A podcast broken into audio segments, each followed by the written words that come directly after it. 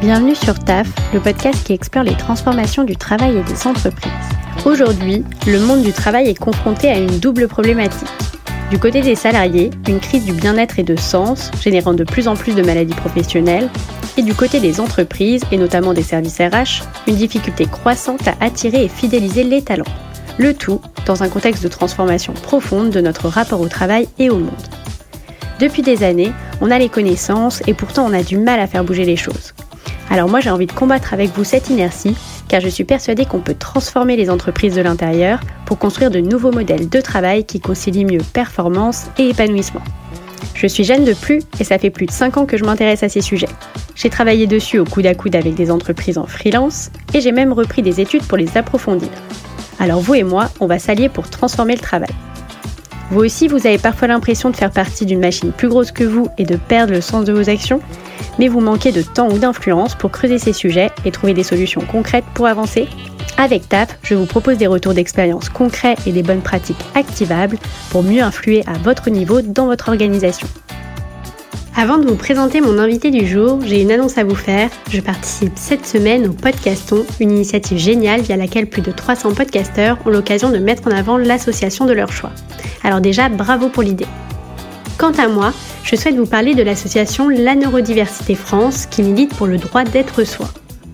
En effet, dans notre société en général et du coup forcément dans le monde du travail, les différences ont encore du mal à être acceptées et surtout à être accueillies avec toute la force qu'elles peuvent apporter. Je parle ici de toutes les différences bien sûr, mais aujourd'hui j'avais envie de mettre en avant une association qui sensibilise sur le sujet de la neurodiversité. Je souhaitais soutenir la Neurodiversité France car si aujourd'hui certains troubles ou profils psychiques sont bien identifiés, comme le TDAH qui est un trouble de l'hyperactivité, ou encore les profils à haut potentiel, HPI dont on parle beaucoup dans les entreprises, il y a selon moi autant d'humains que de degrés de sensibilité ou de fragilité cognitive. Le sujet doit donc être creusé et davantage mis sur le devant de la scène, donc un grand merci au podcaston de m'avoir proposé cette initiative. Si vous souhaitez soutenir l'association La Neurodiversité France ou juste en savoir plus sur leurs actions, je vous mets le lien dans la description de l'épisode.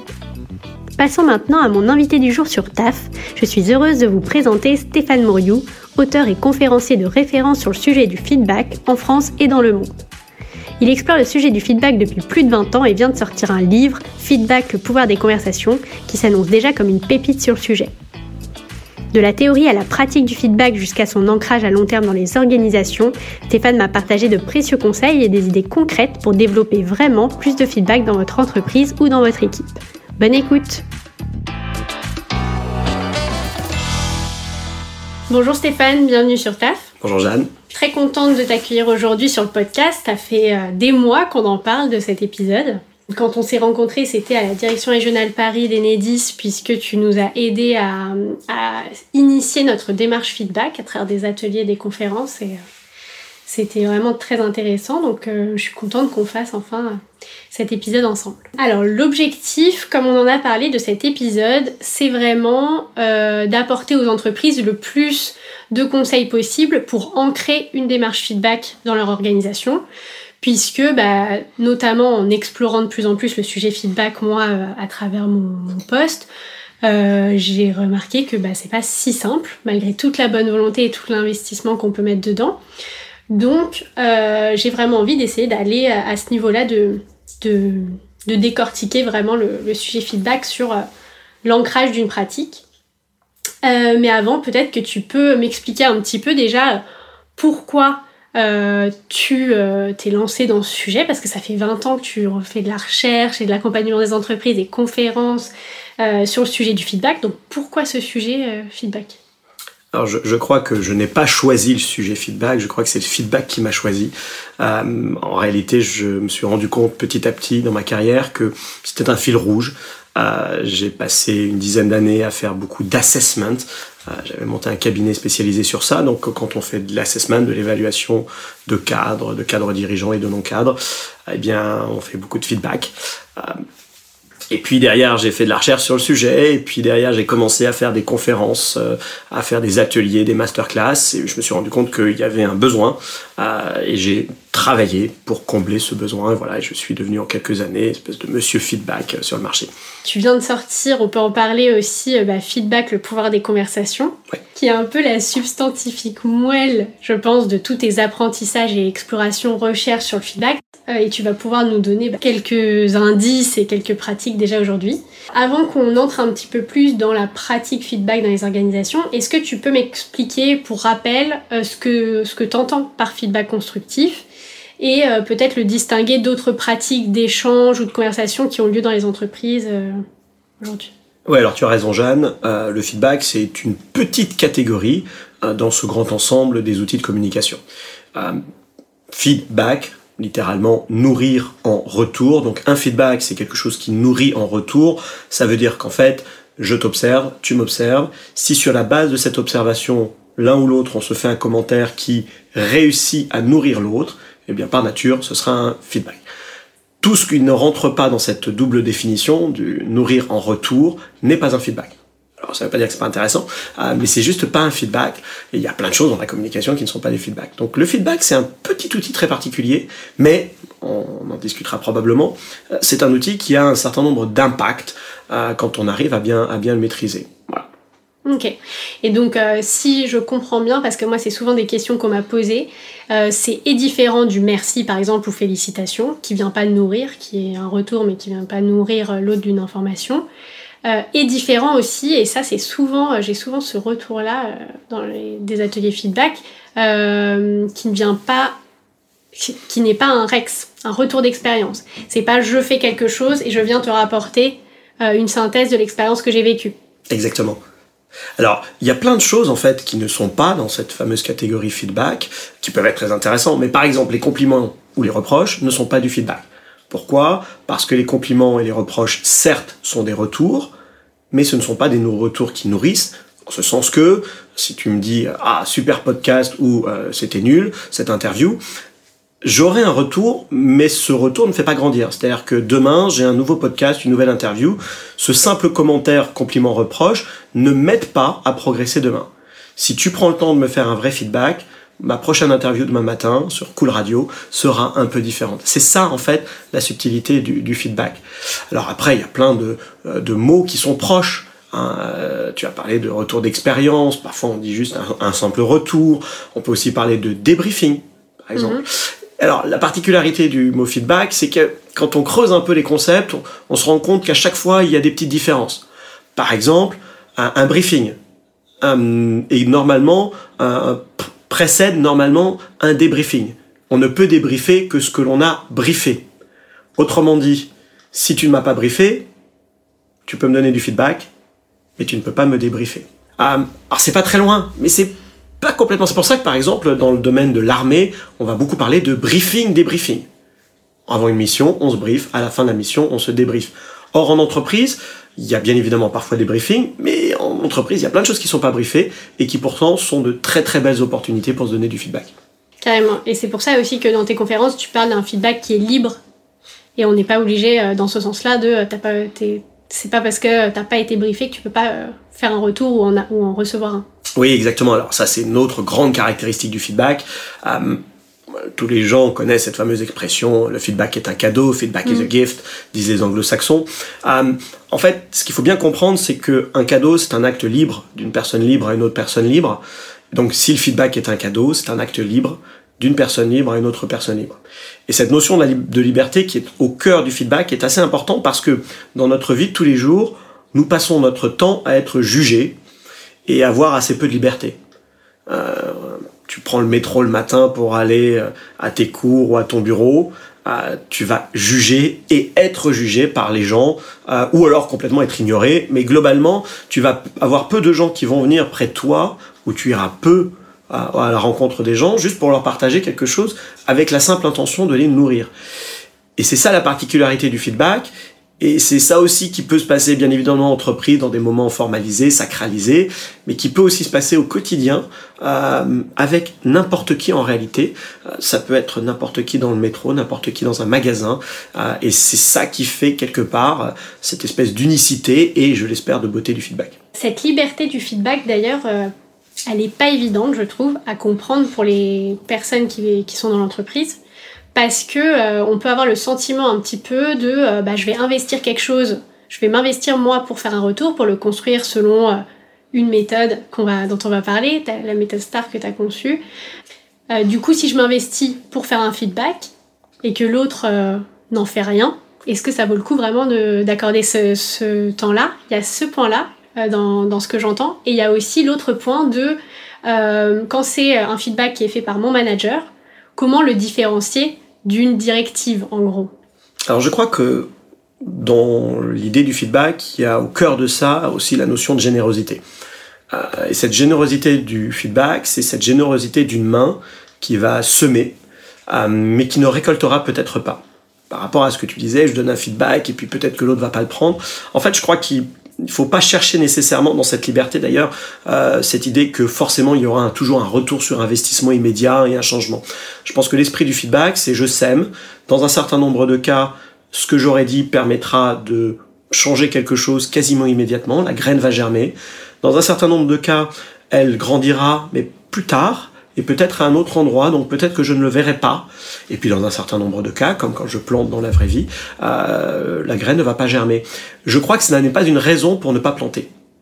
Euh, parce que si on dit oui mais je fais quelque chose et je n'aurai pas nécessairement de retour, bah dans ce cas-là on va finir quand même par, par faire grand-chose dans la relation humaine parce que si on attend qu'un retour positif à chaque fois qu'on essaye de communiquer, je pense qu'on va finir très très seul. Euh, donc je crois que l'idée du feedback c'est vraiment celle d'une grande générosité et qui, qui ne cherche pas de retour et qui se satisfait du simple fait de donner.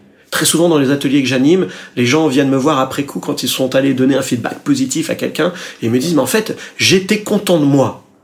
Et il y a quelque chose de joli dans cette générosité. En fait, effectivement, quand on prend le temps de formaliser, de, de partager un feedback, en particulier un feedback positif avec quelqu'un, qu'il le prenne ou qu'il le prenne pas, finalement, on se dit, tiens, j'ai fait le taf. Hein, en clin d'œil, bien évidemment, mais le taf est fait, euh, je, je, suis content de moi. Et il y a quelque chose de, de très humain dans tout ça. Maintenant, par rapport à la hiérarchie, qui est ta deuxième question, effectivement, c'est une vraie question parce que euh, certains hiérarchiques vont utiliser la mode feedback, le fait que ce mot soit un peu tendance depuis quelques années, pour dire voilà, je te fais un feedback, c'est libre, mais enfin quand même dans le fond, si tu fais ce que je te dis, c'est quand même un peu mieux. Alors bien évidemment, ça, ça s'appelle de la manipulation et ça n'est absolument pas notre propos. Euh, notre croyance par rapport à ça, c'est que mettre du feedback dans la vie d'une équipe ou d'une relation, c'est une transformation culturelle. Et donc, il faut l'envisager tel quel. Euh, alors, il y a plein de choses, j'imagine qu'on va creuser sur les sujets des transformations culturelles, mais l'une d'entre elles, c'est qu'il faut qu'il y ait des règles du jeu. Et l'une des règles du jeu qui, pour moi, est fondamentale, c'est de faire le distinguo entre, d'un côté, des ordres qui ne sont pas libres, et de l'autre, des feedbacks qui sont libres. Et une des clés, me semble-t-il, du management et de l'autorité au sens large, hein, parce que ce que je te raconte fonctionne aussi dans le domaine familial avec des enfants par exemple, c'est de clarifier les moments où je vais dire quelque chose et c'est un ordre, et tu pourrais me donner un ordre dans cette interview en disant, bon là Stéphane, trop long, maintenant passe à la réponse suivante, euh, ou me le faire sous forme de feedback beaucoup plus libre. Et je crois que cette clarification dans la relation entre là, euh, je te donne du feedback ou là, je te donne un ordre est importante. Typiquement, de façon très concrète, avec mes enfants, euh, à un moment donné, je vais leur dire, bon, un truc du genre, ce que je vous dis maintenant, ça n'est plus du feedback. Ah, parce que sinon, tu, si tu précises pas, c'est plutôt du feedback Je vais essayer de, faire en majorité du feedback. Alors, je suis loin d'être parfait, euh, même si j'ai quand même un peu progressé, mais euh, je continue à faire des erreurs. C'est une langue assez compliquée, le feedback. Euh, mais je vais clarifier. Je vais dire, attention là, on n'est plus dans le mode feedback, euh, donc comme ils, ils, savent que je n'ai que deux cases, feedback ou ordre, en tout cas dans ce registre-là. Euh, si c'est pas dans la case feedback, c'est dans la case ordre. Et là maintenant, il va falloir passer sur un autre, sur une autre approche, sur une autre forme d'écoute. Mais pour moi, la clé, si tu veux, dans, dans tout ça, c'est dans un espèce d'idéal théorique. Alors quand je dis théorique, c'est que, je ne l'ai pas du tout prouvé, c'est vraiment euh, donné à titre euh, purement anecdotique. Mais globalement, je pense que dans la relation humaine, il faut essayer d'avoir, dans 90% des cas, quelque chose de libre, quelque chose qui relève du feedback, et dans 10% des cas, quelque chose qui relève de l'ordre. On a besoin d'ordre, et trouver ce bon équilibre entre ordre et feedback est quelque chose qui permet de clarifier le rapport humain. La, une des solutions, ça pourrait être vraiment de le préciser au départ avant de le faire, avant de faire son retour, de préciser, voilà, là c'est du feedback ou là c'est un ordre et c'est pas du feedback. Exactement. Et dans les, les startups en particulier dans lesquelles j'interviens, je fais ça dans toutes les boîtes, mais, mais je pense aux startups parce que dans les startups, tu as souvent des gens de, nouvelle génération euh, qui, un rap, qui ont un rapport à l'autorité et à l'ordre qui est parfois pas complètement naturel. Euh, avec mes clients, on monte des programmes d'intégration dans lesquels on clarifie le fait qu'il y a des ordres et des feedbacks. D'ailleurs, dans ma pensée profonde, un manager peut et doit, dans un certain nombre de cas, donner des ordres à son collaborateur, sa collaboratrice, mais je pense aussi euh, qu'il y a quelque chose de sain et d'équilibré quand on autorise des collaborateurs et des collaboratrices à, donner des ordres en retour, on peut le dire autrement, à aussi accepter le fait que des collaborateurs ou des collaboratrices puissent ponctuellement dire non. Et je pense qu'il y a quelque chose de très très sain à cela, parce que si un collaborateur, une collaboratrice ne se sent pas autorisé à dire non, eh bien on commence à ouvrir la porte à un certain nombre d'excès. Et quand on pense à risques psychosociaux et, tous ces problèmes-là, eh bien le fait de ne pas pouvoir exprimer un désaccord à un moment donné pose un problème. Mmh. Ah, et je pense qu'il faut aussi réhabiliter euh, autour de ça l'idée que être en désaccord n'est pas une forme d'irrespect. Euh, les anglo-saxons disent disagreement is not disrespect. Hein, le désaccord n'est pas un manque de respect. Euh, je crois qu'il faut qu'on se le dise ça. Ça, s'impose pas naturellement. On n'a pas forcément appris ça à l'école. On n'a pas forcément appris ça dans nos familles. Euh, on peut l'apprendre dans nos entreprises. Et, et, quoi de mieux que de le faire au moment d'une période d'intégration, dans un séminaire d'intégration, pour dire voilà, dans notre culture d'entreprise, dans notre culture managériale ou dans notre culture de communication, voilà comment on conçoit les choses. Merci. Alors, le feedback, ça date pas d'hier. T'en parles beaucoup dans tes conférences. En fait, on a grandi, on a fait progresser l'humanité grâce au feedback euh, dans tous les domaines de notre vie. Mais actuellement, on en parle beaucoup depuis quelques années, euh, de nombreuses, mais encore plus, je trouve aujourd'hui, dans les hum, pratiques managériales importantes. Euh, pourquoi c'est si essentiel actuellement de développer plus de feedback dans les entreprises, plus qu'il y a dix ans, par exemple? Alors, euh, il y a plusieurs éléments de réponse par rapport à ça. Le premier, c'est que le feedback est inscrit dans le vivant. Alors ça, c'était pour moi une vraie découverte, hein, parce que je je me suis pas levé un matin il y, a, il y a 20 ans en me disant, tiens, mais le feedback est inscrit dans le vivant. Je l'ai découvert au fur et à mesure. Et en fait, euh, nous ne serions pas là, en tant qu'espèce vivante, euh, si nous n'avions pas des boucles de rétroaction qui s'opèrent en nous et autour de nous en permanence. Exemple, notre homéostasie thermique fait qu'on est normalement autour de 37,2 et pas que le matin, euh, ça fonctionne avec des boucles de rétroaction. S'il fait chaud dehors, tu vas avoir des phénomènes de sudation qui vont maintenir ton équilibre. Si tu as un petit peu froid, euh, tu vas trembler, ça va avoir d'autres trucs et ça va essayer de maintenir euh, ton, ton homéostasie thermique.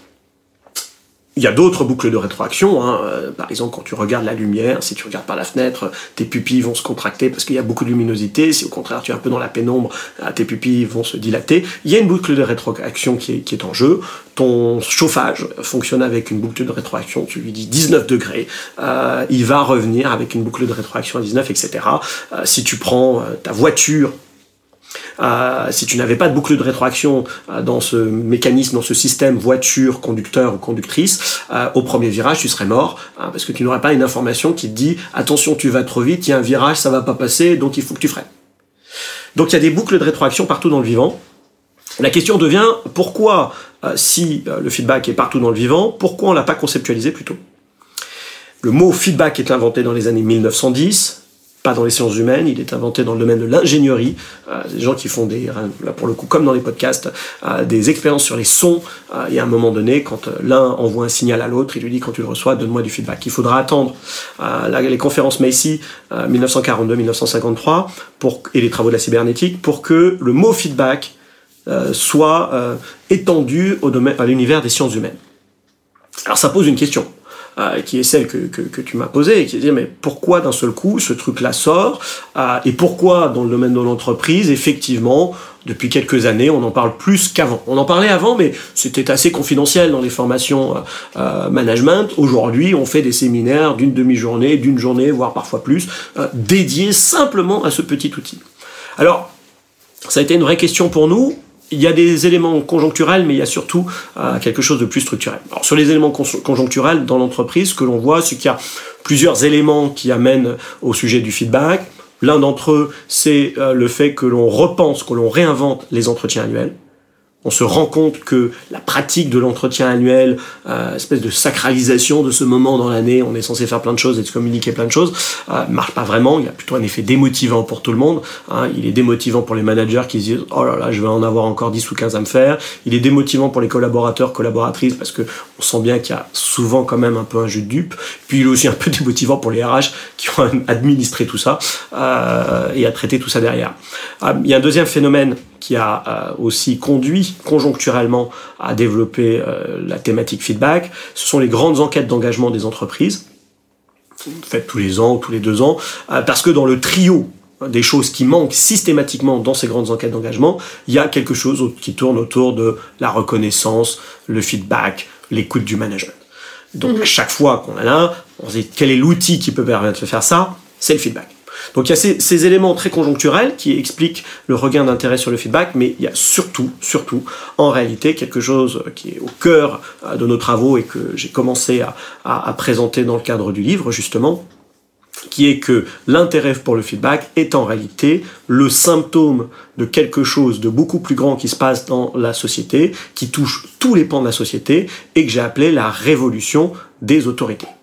On vit un moment assez particulier euh, de l'histoire de l'humanité par rapport au sujet de l'autorité, où une forme historique d'autorité ou de management euh, qui existe depuis environ 300 000 ans, que l'on baptise l'autorité par soumission, est remise en cause par une nouvelle forme d'autorité qui grosso modo prend ses racines dans la fin de la Deuxième Guerre mondiale et puis qui va grandir depuis, qu'on appelle l'autorité par engagement. L'autorité par soumission, son arme privilégiée, c'est l'ordre l'autorité par engagement, son arme privilégiée, c'est le feedback. Donc effectivement, oui, ça répond à grands enjeux. C'est intéressant cette euh, révolution de l'autorité. Euh, du coup, si je comprends bien, par la reconnaissance qu'il apporte aux collaborateurs, le feedback engage et une réponse en tout cas au désengagement ou au manque d'engagement dans les organisations.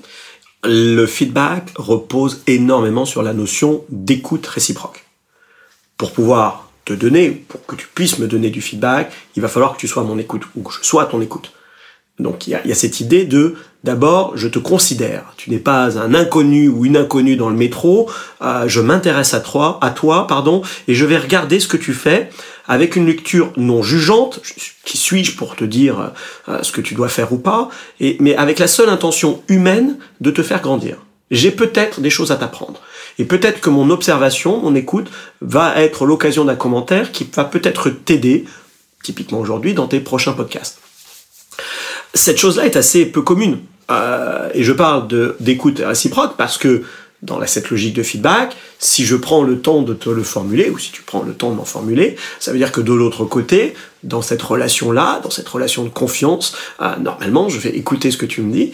Alors, j'aurai toujours cette liberté de faire ou de pas faire, mais au moins, j'aurai cette euh, écoute de, de ton propos et si je suis un peu sensibilisé à la chose feedback, cette reconnaissance du temps que tu auras pris et de cette générosité de, ton temps. Parce qu'en réalité, tu pourrais passer ton temps à faire plein d'autres choses qu'à me donner du feedback. Donc il y a quelque chose d'assez profondément humain dans tout ça. Et, et ça, effectivement, quand on y pense un peu, des moments où on est écouté sans être jugé, il y en a très peu. Très souvent, on n'est pas écouté. Ou alors, quand on commence à être à peu près écouté, on est rapidement jugé. Et la particularité du feedback, c'est qu'il est un moment d'écoute non jugeant. Hmm. Et ça, c'est assez rare. Mais euh, comme tu disais, ça demande euh, au préalable d'être un minimum sensibilisé à la pratique feedback et à cet outil, puisque sinon, si on n'est pas sensibilisé, et moi je l'ai remarqué parce qu'au début, euh, chez Enedis, on a formé les managers, ce qui se fait le plus couramment, c'est-à-dire former euh, les managers au feedback, et après, euh, on s'est rendu compte que ça suffisait pas et qu'en fait, il fallait qu'on sensibilise tout le monde au moins à la notion de feedback, etc., pour qu'ils comprennent et pour que au moment où ils reçoivent, eux, un feedback, ils, se rendent compte que c'est un outil de reconnaissance et que c'est pas pour venir les juger, euh, bon, après, sous réserve que ça soit bien fait, hein, c'est hyper compliqué. Je pense que c'est pour euh, ça que c'est quelque chose sur lequel tu travailles depuis longtemps aussi. C'est difficile de faire du feedback euh, bien. du coup, ça me fait penser à la méthode STAR, parce que c'est quand même une méthode qu'on a essayé de beaucoup diffuser et qui est pratique justement pour que le feedback soit bien reçu, bien formulé, et donc, enfin, bien formulé et donc bien reçu. Est-ce que tu peux m'en parler de cette méthode? Alors, la première chose que je vais dire tout à l'heure, tu as glissé que j'étais l'inventeur de la méthode. Je ne suis absolument pas l'inventeur de cette méthode, je n'aurais pas mm. cette prétention-là. Euh, c'est une méthode en réalité qui dont on ne connaît pas l'auteur pour le coup, euh, mais c'est une, méthode qui porte plusieurs noms euh, et qui est en fait une méthode pour factualiser un discours. En domaine scientifique, dans la recherche scientifique, on utilise souvent la méthode ABC, antécédent, biais, vieux, conséquences. Il y a un mot anglo-saxon milieu. Euh, et dans le métier d'entreprise, moi j'ai pris quelque chose qui a été inventé par d'autres, euh, qui s'appelle le STAR, euh, situation, ST de situation, action et résultat. Situation, action, résultat, c'est une manière de factualiser son discours. Alors, ça peut être utilisé en, en, feedback, mais ça peut être utilisé en plein de choses. Il y a forcément dans tes auditeurs des gens qui ont fait des formations en recrutement et aux techniques des questions comportementales, par exemple, et ils savent sans doute que la méthode du STAR est aussi utilisée dans ces méthodes-là. Bref, situation, action, résultat, c'est une très jolie manière, simple, de présenter un feedback factuel à quelqu'un. Je voudrais revenir sur la difficulté que tu évoquais euh, par rapport à euh, les managers, on les forme, euh, puis on se rend compte que les. La, plus, la plus belle image, et en tout cas c'est une vraie découverte pour nous dans ces travaux, ça a été de démontrer qu'en réalité le feedback est une langue. C'est-à-dire que il fonctionne avec un vocabulaire, il y a un vocabulaire feedback, euh, il y a une grammaire feedback, des règles feedback. Tu as parlé de la liberté du feedback, tu viens de parler du star. Euh, donc il y a, des règles qui, qui, font partie intégrante de cette langue. Euh, comme on l'apprend pas à l'école, je parle d'une langue étrangère. Et en fait, à partir du moment où on conçoit le feedback comme une langue, on va réaliser quelque chose de très important, qui est que on va l'apprendre comme une langue étrangère. Et c'est pour ça que si tu formes que les managers et pas les collaborateurs, t'en as un qui parle chinois et l'autre qui parle anglais. Ça va pas faciliter la communication. Donc tu es obligé de faire en sorte qu'il y ait de la sensibilisation, tu l'as très bien dit, et puis après, si tu veux vraiment que ça devienne une langue courante, que ce soit vraiment inscrit dans la culture de l'entreprise, dans son ADN, eh bien évidemment, il va falloir la pratiquer beaucoup plus, cette langue. Et ça, ça pose une question euh, très importante quand on se lance dans un projet feedback, qui est pourquoi on veut apprendre cette langue feedback? Parce que, si je prends euh, l'analogie avec une langue étrangère, je peux avoir envie d'apprendre euh, l'espagnol parce que cet été, je vais aller passer des vacances à Barcelone ou à Séville et je voudrais me débrouiller dans le taxi ou dans les restaurants. Je peux avoir envie d'apprendre l'espagnol parce que je trouve cette langue très jolie euh, et j'ai envie de pouvoir converser dans les bistrots ou dans les restaurants dans lesquels j'irai et j'aurais besoin probablement d'un autre niveau. Ou je peux avoir besoin de l'espagnol parce que j'ai le projet avec ma famille de m'installer en Espagne, de travailler en Espagne, de vivre en Espagne et je sens bien à ce moment-là qu'il va falloir que j'apprenne l'espagnol et selon où j'habite peut-être le catalan. Euh, donc selon notre ambition, selon notre pourquoi on veut apprendre cette langue, on ne va pas y mettre les mêmes énergies. Ah, et c'est pour ça que quand on rentre dans un projet feedback, la première de toutes les questions à se poser, c'est pourquoi ai-je envie d'apprendre la langue feedback? Et est-ce qu'il y a plusieurs réponses à ça. Quelles sont les réponses les plus courantes de l'entreprise? Ouais, alors euh, en réalité, le feedback est un outil qui a quand même plusieurs impacts. Euh, je démontre ça en particulier dans le premier chapitre du livre. Alors je, je t'en cite quelques-uns, il y en a d'autres. Euh, le feedback peut par, par exemple avoir de l'importance si tu es dans une organisation qui souhaite accélérer. Si vous développez une culture de feedback, si vous êtes capable de vous dire rapidement les choses qui vont bien pour les ancrer dans le marbre et les choses qui vont moins bien, mais sans que les gens se vexent et que les gens aient ce réflexe de changer quelque chose derrière, tu vas aller nécessairement plus vite. Le feedback, ça peut être aussi un outil pour innover. Hein, si on se donne du feedback euh, plus régulièrement, de façon plus fluide, on va aussi innover différemment. Mais ça peut avoir aussi d'autres vocations. Si par exemple tu as un métier qui est en grande transformation et que les gens dans ton entreprise ont besoin d'apprendre des nouvelles technologies, parle aujourd'hui beaucoup de chat GPT, l'intelligence artificielle et toutes ces choses-là. Si tes salariés ont besoin euh, d'apprendre plus rapidement, bah, si tu mets du feedback, tu vas apprendre plus rapidement. C'est la troisième voie pour apprendre. Et puis, tu peux avoir des choses euh, moins business, plus dans le côté humain. Euh, par exemple, si tu penses qu'il y a un déficit de reconnaissance dans ton entreprise et que tu veux alimenter les réservoirs à estime de soi des gens, pas juste avec des compliments à l'anglo-saxonne, mais avec des trucs un peu plus profonds, bah, tu vas te rendre compte que le feedback, c'est un super outil pour remplir les réservoirs estime de soi. Ce qui est important, c'est que avant de se lancer dans une démarche feedback, qu'on comprenne bien que c'est pas juste une mode, c'est pas juste un outil informatique où on se met des likes, c'est quelque chose de beaucoup plus profond, de beaucoup plus culturel. C'est cette langue qui d'un seul coup va nous permettre de nous parler différemment dans une finalité qui doit être une finalité soit business, soit humaine, soit idéalement les deux. Quels sont les cas Est-ce que tu as des expériences euh, notables sur euh, des échecs de démarche feedback? Il y, en, a toujours. Euh, la, conviction que j'ai acquise, alors pour le coup, ça c'est le troisième chapitre du livre, j'explique comment on fait de la transformation culturelle autour du feedback. La, la première des convictions, c'est que quand on veut faire de la transformation culturelle, il ne faut pas chercher à convaincre tout le monde. C'est une erreur fondamentale des entreprises quand elles lancent des programmes qui ont pour vocation à convaincre tout le monde. Alors c'est d'autant plus paradoxal avec un sujet sur le feedback qui est censé être un sujet libre. Tu vois, il y a une espèce de contradiction. Euh, c'est libre, mais je vous l'impose. Euh, voilà. C'était pas tout à fait le truc. Euh, donc ma réponse à ça, c'est de se dire, je ne cherche pas à convaincre tout le monde. Donc un des premiers trucs que l'on va faire dans les entreprises, c'est d'identifier, il y a globalement, je la fais un peu courte, mais il y a globalement en moyenne 10% des gens qui sont réceptifs au sujet du feedback spontanément. J'ai pas besoin de leur présenter des grands arguments, des invités dans des grands séminaires. J'ai 10% qui connaissent déjà parce qu'ils l'ont vécu ailleurs, parce qu'ils ont lu des bouquins sur le sujet, ou qui sont intéressés, ou qui sont tout simplement humains et à l'écoute et bienveillants. Et donc tu vas avoir ces 10% là. Malgré tout, le problème c'est que 10% c'est pas assez pour pour faire évoluer une organisation. Euh, donc il y a un certain nombre de théories, entre autres l'une d'entre elles que j'aime beaucoup, qui dit qu'il faut arriver à 15 à 18% d'une population pour que les choses commencent vraiment à bouger sur un collectif. Donc le travail, c'est d'identifier les 10% premiers, pour eux construire quelque chose pour les embarquer avec toi. Tu as 90% qui vont rester à côté. Tu vas ensuite essayer d'identifier 5 à 8 points supplémentaires qui vont te faire tes 15 à 18%. Cela, il va falloir que tu présentes un peu plus d'arguments, il va falloir que tu les convainques, mais tu prends pas les plus réfractaires.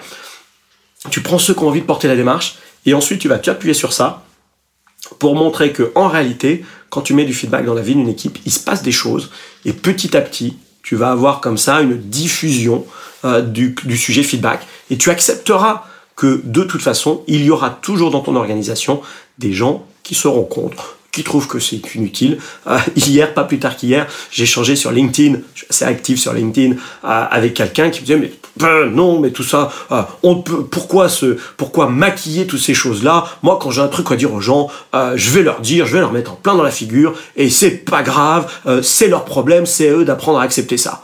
Alors, je trouvais le propos un peu violent, mais mais voilà, il y aura toujours des gens comme ça, et je pense qu'il faut le respecter. Du coup, pour revenir sur euh, le fait d'identifier ces 10%, une fois que tu les as identifiés, alors déjà, comment tu les identifies peut-être? Et une fois que tu les as identifiés, qu'est-ce que tu fais avec eux? Alors, pour les identifier, je vais avoir une réponse, pardonnez-moi, un peu biaisée, mais euh, mon métier, c'est de faire des conférences sur le feedback. Et donc, premier truc que tu fais, tu fais une conférence sur le feedback et tu vois qui s'inscrit spontanément. Et immédiatement, tu sais que dans cette assemblée-là, alors soit au travers des inscriptions, soit au travers des échanges que tu vas avoir euh, à, la fin de, ta conférence, tu vas assez facilement, en tant que RH en particulier, ou en tant que comité de direction, identifier quand même des gens qui se disent ah, mais c'est chouette, euh, ça me parle, ah, bah moi j'aimerais bien qu'on diffuse ça. T'en as toujours, tu vois. Donc ça c'est un moyen. Il y en a d'autres, mais moi c'est celui que j'utilise euh, au quotidien. Tu vois, cet après-midi, je vais dans une entreprise, dans une très jolie start-up, une jolie scale-up. Euh, on va présenter ça et je sais qu'il y a des gens qui sont déjà inscrits. Je sais que derrière il y aura des discussions. On va identifier ça. Après, il y a des petites astuces pour essayer d'identifier les 5 à 8% supplémentaires je t'en livre une, il y en a d'autres, mais une, une très, très concrète. Après la conférence, très souvent ce qu'on fait, c'est que nous, on encourage nos clients à dire, on va faire des formations pilotes, des ateliers pilotes. Mais attention, ce sont des pilotes et il y a un nombre limité. Et on va appliquer donc la règle du premier, premier arrivé, premier inscrit. Donc on va créer un effet de rareté. Parce que en formation, en RH, tu as déjà vu ce phénomène-là. si tu dis, en fait, tu utilises des eh ben techniques marketing bien sûr, pour, euh, bien sûr. impliquer les ben oui, parce que alors on pourrait faire le procès disant mais tu manipules les gens. Alors le truc, la réalité, c'est que j'aimerais ne pas les manipuler, mais je sais par expérience que si j'ouvre des dates de formation sans mettre un peu de contraintes, les gens s'inscrivent pas. Alors que si je dis euh, il y a un nombre limité, vous serez avec le bonhomme que vous avez vu sur scène avec son gilet de grand-mère, euh, et c'est lui qui va vous former. Tu crées un côté rare, tu crées un côté un peu spécifique, euh, tu fais 3, 4, 5 pilotes comme ça, tu vas identifier celles et ceux qui ont vraiment envie d'y aller, et puis là, tu vas trouver tes 15 à 18%, et à partir de là, tu pourras construire quelque chose d'autre. Et quand tu dis construire quelque chose d'autre, ça me paraît très clair. Déjà, c'est intéressant de, je trouve, dans ce que tu dis, de proposer la conférence sans obliger et d'identifier après la conférence, en fait, plutôt que de faire l'inverse et de te dire, bah, je vais euh, essayer de convaincre tout le monde, je propose une conférence, elle est obligatoire, euh, ou quelque chose comme ça. Donc c'est intéressant de faire venir les gens et de les identifier par une conférence, je trouve. Et une fois que tu as tes 15 à 18%, qu'est-ce que tu conseilles? Est-ce que c'est plutôt des ateliers, que des ateliers en petits groupes? Euh, Est-ce que ça suffit pas? Est-ce qu'il faut un suivi vraiment dans le temps pour que ça soit ancré? Quels sont les, les retours que tu as toi sur les différents modèles d'expérimentation du feedback? Je, je, reviendrai là sur, une, sur un point que j'ai évoqué précédemment, à savoir pourquoi tu veux le faire, quel niveau de bilinguisme feedback tu vas atteindre. Parce que bien évidemment, si tu veux juste dire, tiens, on veut juste à peu près comprendre comment ça marche, mais on va pas faire un grand sujet, bah, je te dirais, fais des opérations pendant 6, 9 mois, peut-être un an, et puis tu verras, tu auras avancé un peu. Par contre, si tu me dis non, non, nous on veut, on l'a inscrit dans notre référentiel de compétences, dans nos, dans nos valeurs de leadership, comme le font les grands groupes, etc., euh, bah, bien évidemment, euh, tu vas être sur de la transformation culturelle beaucoup plus longue. Euh, une transformation culturelle, euh, c'est 2-3 ans minimum, et c'est plutôt dans mon expérience 4-5 ans quand tu veux vraiment avoir des effets euh, sur des volumes. Alors la clé sur le sujet du feedback, c'est comme dans l'apprentissage dans l'apprentissage des langues étrangères, c'est la régularité, la fréquence de la pratique.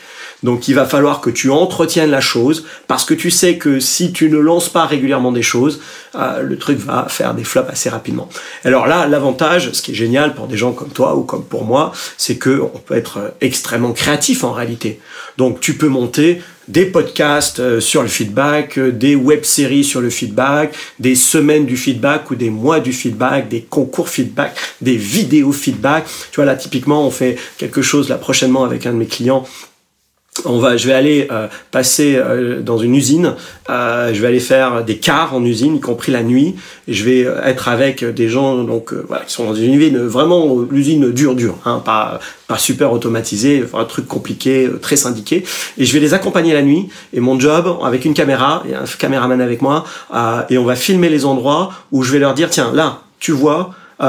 sur cette intervention là ou sur cette action là tu pourrais donner du feedback et voilà ce que tu pourrais dire. Hyper intéressant. Pour montrer, tu vois, au quotidien sur des métiers qui sont souvent réfractaires et dire encore un truc de la RH, un truc euh, euh, de com ou je sais pas quoi, leur montrer que non, tiens, tu vois là, t'allais dire ça comme ça ou tu as dit ça comme ça, mais en fait, tu pourrais peut-être le dire autrement et, et voyons la réaction de l'autre. Ouais. Et en fait, tu te rends compte que quand tu fais ça, euh, tout le monde manque un peu de reconnaissance et que quand tu fais attention à parler, alors les gens sont un peu surpris au départ, euh, mais j'adore ça, j'adore me tourner dans les usines, dans les magasins, etc. Euh, et, et, montrer aux gens, vous voyez, regardez, quand on a l'œil feedback, voilà ce qu'on peut dire et, et, leur montrer in situ que bah ils ont a vu la même chose mais mais moi je sais le verbaliser en tout cas dans un certain nombre de cas et puis que quand on le verbalise bien dans les yeux de l'autre ça fait quand même souvent une petite différence. Ouais, c'est hyper intéressant parce que c'est ce que je remarque aussi sur les ateliers euh, que je déploie là euh, à l'échelle de tous les agents d'Enedis, enfin de notre direction régionale. Et euh, c'est que quand on les laisse pratiquer un petit peu avec un exemple qu'ils trouvent eux-mêmes ensemble et qu'on les corrige sur bah là tu pourrais le dire comme ci, comme ça, etc ils comprennent vraiment l'intérêt c'est ça qui est hyper intéressant. Et après, euh, alors, le faire en, sur le terrain directement, je trouve ça encore plus intelligent. Enfin, je me dis c'est, génial comme euh, je me dis que ça doit être encore plus impactant eux pour eux euh, sur le moment. Et autre chose, c'est que ça doit être fait dans le temps parce que ça, ça sensibilise. Moi, je remarque que bah je vois un peu leurs yeux s'éclairer. C'est-à-dire que j'aurais un peu parlé du feedback. ils pratiquent une fois et pour certains, ils voient l'intérêt grâce à ça. Mais après, je sais que si on va, si on le fait pas dans la durée, si on relance pas des choses, etc., ça va s'éteindre certainement, même pour les plus motivés en fait. Et c'est ça qui est euh, aussi important dans ce que tu dis. Je pensais que c'est. Alors je pense que on peut, pour euh, entretenir la flamme, proposer plein de solutions comme celle-là. Et parfois c'est des trucs bêtes, tu vois. Par exemple, on a fait juste avant l'été une série de vidéos euh, où là on était dans un environnement siège et on voulait montrer une situation de siège sans feedback, une situation de siège euh, avec feedback. On appelait la série on-off, vois, off feedback, on feedback. Euh, et des trucs très simples. Fin de réunion, sans feedback, comment ça se passe? Tu cut. Ensuite, vidéo, fin de réunion avec du feedback, comment ça se passe? Et immédiatement, tu vois que en posant deux questions, ou même parfois juste une question, d'un seul coup, tu changes concrètement la fin de ta réunion. Voilà, donc moi j'aime beaucoup ces trucs qu'on ancre dans le quotidien. Après, l'autre grande clé quand même, si on veut euh, apprendre cette langue feedback, c'est définir des routines de feedback. C'est-à-dire que se mettre sous contrainte, en fait, de pratiquer, encore une fois, comme quand on apprend une langue étrangère, si tu n'apprends pas un peu de vocabulaire tous les jours, si tu regardes pas ta série Netflix en anglais sous-titré ou je sais pas quoi, enfin bon bref, si tu vas passer tes vacances plutôt euh, en France alors qu'il faudrait aller dans le pays, bah forcément tu vas pas progresser. Donc il faut définir des, routines de feedback. Aujourd'hui on en a identifié plus d'une centaine différentes au, travers de nos différents projets. Euh, des petites routines qui prennent une minute, des routines qui prennent une demi-journée, des qui s'adressent à des du one-to-one ou du face-à-face, d'autres qui s'adresse à des équipes, certaines qui sont fun, d'autres qui sont très sérieuses, euh, certaines qu'on peut faire, qu'on doit faire en présentiel, mais d'autres qu'on peut faire en télétravail à distanciel. On en a identifié plus d'une centaine aujourd'hui. Et en fait, quand dans nos, dans nos interventions, quand on accompagne les équipes, on va les aider à choisir progressivement des routines de feedback adaptées à leur niveau euh, actuel. Et puis petit à petit, on va augmenter la difficulté, etc. Et c'est pour ça qu'on a développé euh, autant, autant de routines. Et bien évidemment, il y en a plein d'autres que les équipes peuvent inventer par elles-mêmes. Voilà, donc définir des routines, c'est aussi une très belle mm-hmm. manière d'ancrer les choses en temps. Euh, je pense qu'on a fait le tour de pas mal de sujets. Est-ce qu'il y a d'autres euh, choses importantes à savoir pour ancrer une pratique du feedback dans l'entreprise ou mm, des apprentissages récents qui sont que dans ton livre, que dans ton dernier livre par exemple et que tu n'as pas encore évoqué en conférence? Si tu veux des... quelque chose d'inédit, tu pourrais nous dire oui, je, je, je, crois que euh, ce qui est intéressant quand on s'intéresse au feedback, c'est d'appliquer au feedback sa propre philosophie. Euh, et on va on va se rendre compte à ce moment-là que euh, qu'il y a beaucoup de choses. Typiquement aujourd'hui, qu'est-ce que je vais donner un exemple concret. Euh, typiquement aujourd'hui dans des organisations, quand on lance un projet, très souvent la direction générale va dire mais quel est le retour sur investissement, comment on va, quels sont les KPIs, comment on va mesurer le machin, etc. Alors bien évidemment, je comprends euh, la logique. J'ai été dirigeant moi-même, je continue à avoir des entreprises, donc je comprends cette logique-là. Euh, mais j'ai envie de lui proposer une autre philosophie, euh, qui est la philosophie de si dans l'entreprise chacun fait à chaque instant du mieux qu'il peut, je n'ai pas besoin de mesures. Et euh, il y a une jolie règle d'un économiste anglais euh, que j'ai découverte pour le coup en, travaillant sur le livre. Et cette, euh, cette, euh, cette règle économique s'applique aussi beaucoup à ce qui se passe dans l'entreprise et elle dit la chose suivante. Elle dit que quand une mesure devient un objectif, elle cesse d'être une bonne mesure. Quand une mesure devient un objectif, elle cesse d'être une bonne mesure. Alors, ce qui est important de comprendre là-dedans, c'est que à trop vouloir mesurer les choses, en fait, on pervertit les choses. Je vois aujourd'hui des entreprises qui ont commencé des projets feedback en disant on va faire une plateforme et puis on va mesurer le nombre de feedbacks qui se donnent chaque jour. Ah Bien évidemment, c'est l'antithèse complète de cette idée du feedback généreux en continu. Et je pense que ce petit outil du feedback, qui peut pas faire de mal à une entreprise. Je trouve qu'il est intéressant parce que culturellement, il permet de dire parfois à certaines directions générales, mais euh, et finalement, si on faisait quelque chose sans mettre de métriques derrière, si on faisait quelque chose sans chercher forcément le retour investissement court terme, qui est en fait un héritage de l'autorité par soumission, et si on partait sur un contrat de confiance, si on partait sur l'idée que les gens peuvent donner leur, le meilleur d'eux-mêmes si on leur fait confiance, eh bien ça, ça s'appelle une autorité par engagement. Et peut-être que ce sujet du feedback permettra de reconsidérer et de montrer à certaines directions et à certaines entreprises que les choses peuvent être abordées autrement que par de la mesure. Ouais, c'est une super façon de conclure et je crois que ce que tu dis, ça peut s'appliquer bah, à la plupart des sujets de transfo managérial euh, aujourd'hui parce qu'en fait, euh, moi je le vois là sur un projet de mentorat où on était parti, nous, dans notre idée, on voulait faire du mentorat entre jeunes managers et managers plus expérimentés. Et on était parti avant de co-construire euh, avec les cibles sur une idée un peu bah, de mesure, de pouvoir mesurer la satisfaction, euh, de pouvoir mesurer les résultats de ce mentorat, d'une éventuelle montée en compétence sur des sujets pour le jeune manager, etc. on avait toutes plein d'idées pour mesurer euh, la réussite de ce qu'on voulait mettre en place ou pas à l'avenir. Et en fait, en, en co-construisant avec les cibles, on s'est rendu compte qu'ils ne voulaient pas ça du tout parce que ça leur faisait des contraintes de reporting après chaque du coup après chaque rencontre entre binômes ils allaient devoir nous faire du reporting sur ce qui s'est passé quelles compétences ça les branchait pas, du coup on n'a pas fait ça du tout.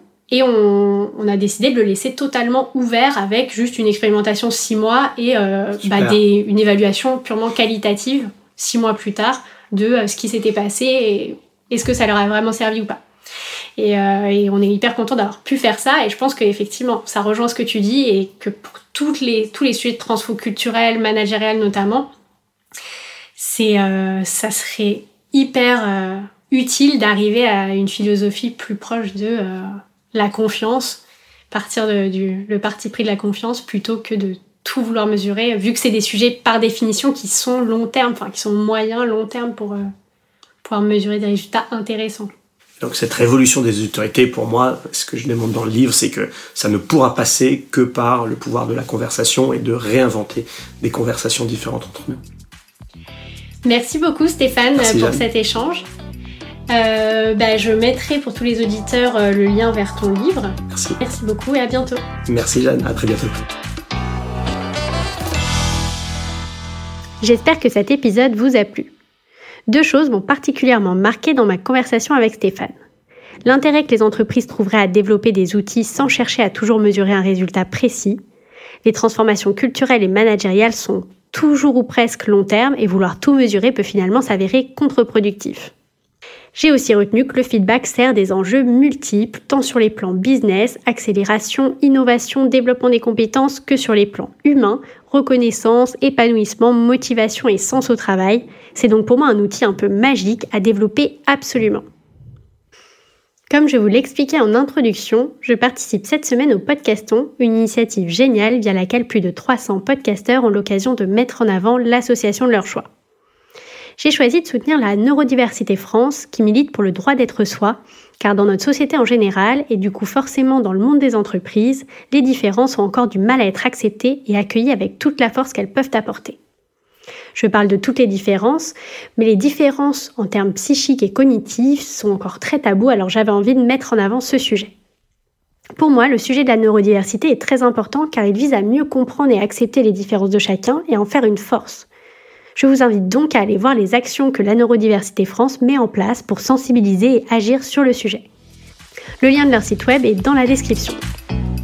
Si vous êtes arrivé au bout de cet épisode, j'imagine qu'il vous a plu. Donc si vous pouvez mettre une note et un commentaire sur Apple Podcast, ça m'aide beaucoup. Pour être averti de chaque sortie, n'oubliez pas de vous abonner à TAF sur votre plateforme de podcast préférée. Et si vous en voulez encore plus, vous pouvez aussi me suivre sur LinkedIn ou vous abonner à la newsletter TAF. Tous les liens sont dans la description. À bientôt.